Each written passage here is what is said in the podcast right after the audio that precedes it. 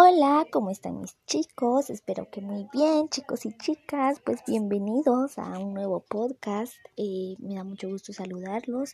Eh, disculpen que no les he subido muchos podcasts, pero es porque yo estoy en parciales y pues pues tengo que leer, tengo que ah, memorizarlo, porque aunque estemos en casa, tenemos que estar pendientes de nuestro colegio para no bajar en las notas. Pero bueno, saqué un tiempo para poder eh, hacerles este podcast. Espero que les guste mucho y son como pequeños consejos para tener una semana productiva.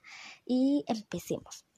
El primer consejo es tal vez eh, en una hoja o en una libretita que tú tengas apuntar qué vas a hacer en la mañana. Digamos, me levanto, tender la cama, em, ir al baño, a cepillarme, arreglarme, bañarme, después de eso, desayunar, organizar mis cuadernos, cepillarme de nuevo, porque es importante mantener la higiene de uno. Eh, también eh, de organizar nuestros estudios, digamos, si nos dan horarios, pues poner primero me toca este cuaderno, después este, y tener una hora específica para hacer tarea. Pues yo últimamente he estado usando la aplicación Time Tune, no sé si así se pronuncia, pero sí, eh, se la recomiendo mucho porque, pues, ahí pues uno puede poner sus rutinas y le marcan alarmas y sí me ha funcionado mucho porque pues los fines de semana ya tengo descanso y no tengo que estarme así atormentando de que ah tengo mucha tarea sino que tengo una hora específica para un break para hacer tareas para estudiar eh, leer porque es importante leer tan siquiera que es 15 minutos nosotros le dediquemos es importantísimo. Eh, también les quería contar que esa semana yo el martes em, hice una rutina en la que me levanté a las seis y media de la mañana, hice ejercicio.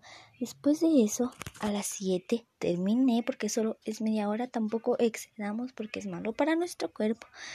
Pero sí es bueno practicar ejercicio para no perder la costumbre y es por salud también, chicos.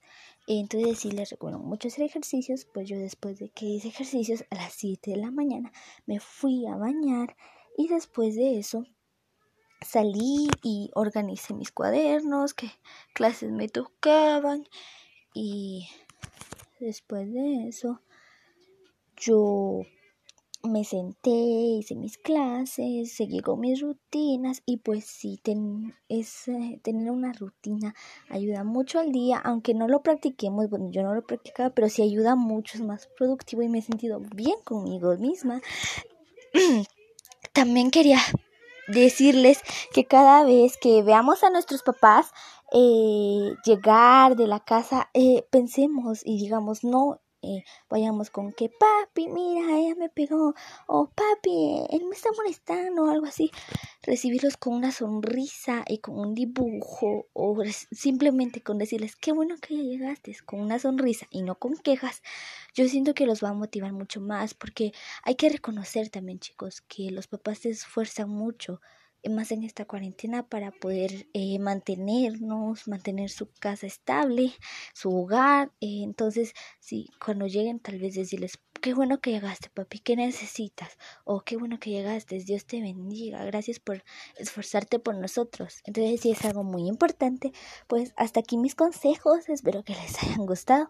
El lunes voy a estar subiendo eh, una historia que me pasó a mí hace dos años. Eh, su solución de ese problema y espero que les guste mucho este podcast, eh, que sea productivo para ustedes y hasta el lunes. Adiós.